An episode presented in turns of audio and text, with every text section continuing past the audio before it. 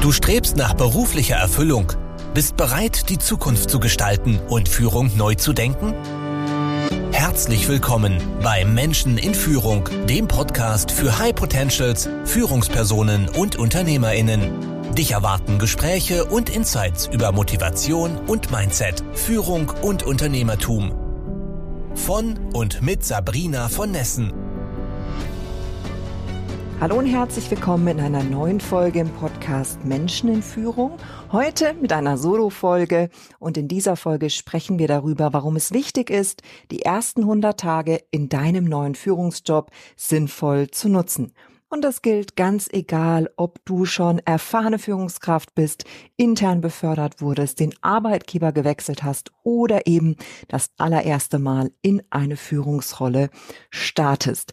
Na klar, bist du voller Vorfreude und Spannung und ähm, es gibt einige Tipps und Tricks, wie man diese Zeit des Welpenschutzes nutzen kann, um sich zu orientieren, zu integrieren, zu lernen und letztendlich auch erfolgreich zu sein. Stichwort Welpenschutz. In diesen 100 Tagen hast du die Möglichkeit, einen guten ersten Eindruck zu hinterlassen, dich mit deinen Kollegen, Vorgesetzten und Kunden vertraut zu machen und dich in deiner neuen Umgebung zurechtzufinden. Die ersten 100 Tage sind aber auch eine Zeit des Lernens. Du hast die Möglichkeit, dich mit Abläufen, Prozessen, Strukturen des Unternehmens vertraut zu machen und wichtige Beziehungen aufzubauen. Und durch dieses Sammeln von Informationen und die Beobachtung ähm, der Arbeitsabläufe kannst du auch erkennen, welche Veränderungen und Verbesserungen möglich und nötig sind. Wie kannst du also die ersten 100 Tage sinnvoll nutzen? Sei neugierig, stell Fragen und zeig Interesse an deinen Kollegen und deren Aufgaben. Dadurch kannst du erstens schnell Kontakte knüpfen und zweitens auch wertvolle Informationen sammeln. Setz dir realistische Ziele. Erstelle eine Liste mit Zielen, die du in den ersten 100 Tagen erreichen möchtest. Priorisieren, Meilensteine festlegen, also gutes altes Projektmanagement hilft, um deinen Fortschritt zu verfolgen. Sei proaktiv. Übernimm die Verantwortung für deine Rolle, für deine Tätigkeit und biet auch da Hilfe an, wo immer du kannst. Dadurch kannst du schnell Vertrauen aufbauen und auch zeigen, dass du ein wertvolles Teammitglied bist, denn letztendlich fragen sich Menschen in deiner Umgebung auch immer, was habe ich davon, dass du hier bist? Was habe ich davon, dass du mein Chef, meine Chefin bist, mein Kollege und so weiter? Beobachten und lernen. Beobachte andere Menschen in deiner Umgebung. Stell Fragen, um zu verstehen, warum diese Abläufe so funktionieren. Nutz doch die Möglichkeit, von anderen zu lernen und neue Fähigkeiten zu entwickeln. Jetzt noch mal etwas konkreter. Wie können wir vorgehen in diesen 100 Tagen? Einige Tipps, nicht wissenschaftlich und rein aus meiner persönlichen Erfahrung. Erstens, lern das Unternehmen kennen. Ich persönlich glaube ja, es braucht mindestens fünf Jahre, um ein Unternehmen in der Tiefe zu verstehen. Das ist mir zumindest bei meinen bisherigen Arbeitgebern so gegangen. Aber nach der guten alten 80-20-Regel lässt sich in 100 Tagen schon einiges erkunden. Du kannst kennenlernen die Gründer oder zumindest die Gründungsgeschichte. Es gibt so viele schöne Garagen-Stories, die ähm, wir unbedingt kennenlernen sollten. Welche Erfolge und Niederlagen hat das Unternehmen und ähm, dein Team in der Vergangenheit gefeiert? Die Gerüchte und Running Gags oder Lieblingsgeschichten, ja, ähm, die man sich erzählt am virtuellen Lagerfeuer, so dieses weißt du noch damals als sehr spannend zu erfahren. Welche Vision, Mission, Werte und Ziele hat das Unternehmen, hat dein Bereich, hat dein Team? Ja, hoffentlich hast du das alles schon vor Vertragsunterschrift kennengelernt, aber jetzt ist der richtige Zeitpunkt, um in der Tiefe zu verstehen. Und ganz rational darfst du dich immer auch mit der Struktur, Hierarchien, Entscheidern, Prozessen, Projekten, Arbeitsweisen und so weiter vertraut machen. Besonderes Augenmerk würde ich dabei im Übrigen auf die grauen Eminenzen legen, auf die Influencer, die im Unternehmen viel zu sagen haben, ohne dass das in der Hierarchie, im Organigramm und so weiter klar erkennbar ist. Verlass dich nicht auf die Dokumentation, sondern lass dir all diese Dinge aus erster Hand berichten. Zweitens, lernen die Mitarbeitenden kennen. Und ja, äh, vieles kann man aus dem Organigramm lesen, Name, Rolle, Aufgabengebiet, das sind die Basics. Viel spannender ist doch, welche Herausforderungen liegen da gerade auf dem Tisch? Welche Erfolge feiert das Team und feiert der Einzelne?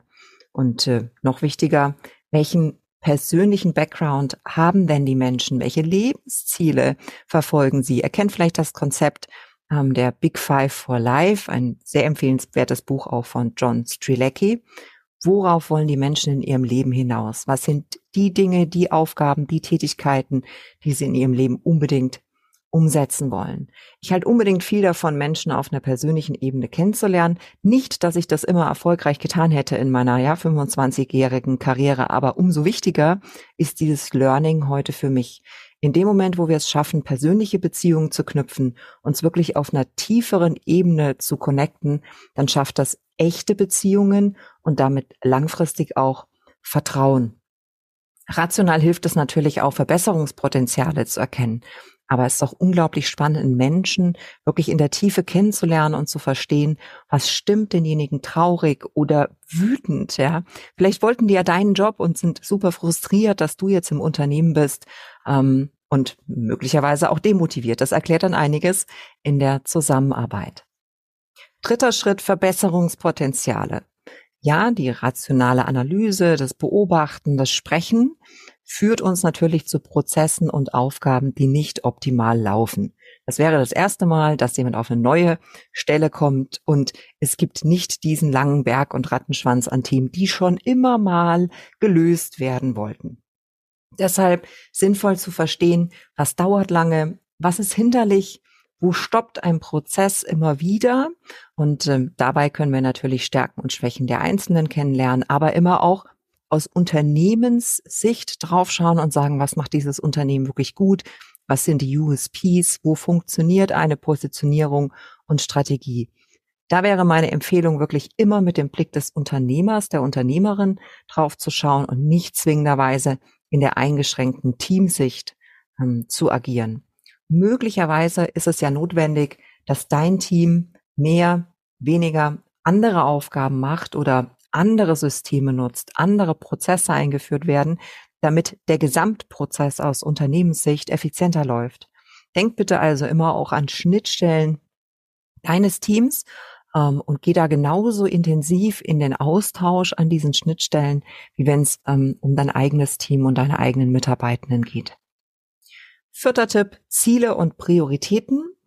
Wenn du dir ein klares Bild gemacht hast, ja, und zwar ein ungeschminktes Bild der Ist-Situation, dann wirst du früher oder später nach deinen Verbesserungsvorschlägen und Zielen gefragt. Vermutlich noch lange vor Ablauf der ersten 100 Tage. Und es gibt so politisch versierte Führungskräfte, die dann ähm, so einen Hochglanzfoliensatz mitbringen äh, mit einem super äh, spannenden Titel, einem gut klingenden Programm, sowas wie Fit for Future und die das dann auch gerne in sowas wie ein unternehmensweites Change-Programm aufblasen. Kann man machen. Ja, hat bestimmt vielen Menschen geholfen, ihr Standing im Unternehmen zu verbessern. Ist überhaupt nicht mein Stil. Ich konzentriere mich gerne auf das praktisch Machbare. Ja? So oder so, was auch immer dein Stil ist, hinterfrage bestehende Ziele. Du musst nicht jedes Ziel, was dir und deinem Team auferlegt wurde, ungefragt und unkritisiert übernehmen. Ja? Ähm, du darfst hinterfragen, was du und dein Team verantworten sollst und darfst auch Korrekturen vorschlagen ist tatsächlich einer der ähm, meistgemachten Fehler meines Erachtens, dass wenn wir in ein bestehendes System kommen, wir das Gefühl haben, dass wir uns einfügen müssen, ja, und uns nicht die Frage stellen, wie können wir den größten Effekt für das Unternehmen haben? Wo drückt der Schuh am meisten? Und was können wir dazu beitragen, die Situation zu verbessern? Fünfter Tipp. Bau dein Netzwerk auf. Und das ist ein Klassiker, ja, natürlich. Ähm, diesen Tipp wird dir äh, jeder Berater mit an die Hand geben.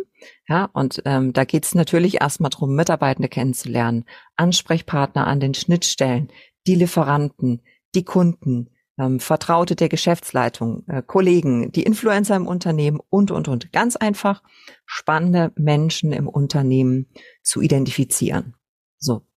Ähm, der weitaus größere Schritt ist aber tatsächlich Routinen zu finden, zum regelmäßigen informellen Austausch. Also es geht eben nicht drum, dass wir uns in offiziellen Meetings ja sowieso jede Woche treffen ähm, und äh, da auf unterschiedlichen Ebenen äh, irgendwelche ja ähm, routinemäßigen Workshops oder ähnliches ablaufen, sondern ich empfehle wirklich informelle Anlässe zu finden, dass man gemeinsam isst, gemeinsam Kaffee trinkt. Ja, das ist alles im virtuellen Raum schwieriger und umso wichtiger ist es doch, ähm, dass wir uns damit beschäftigen. Zu welchen Anlässen können wir mehr über Menschen erfahren?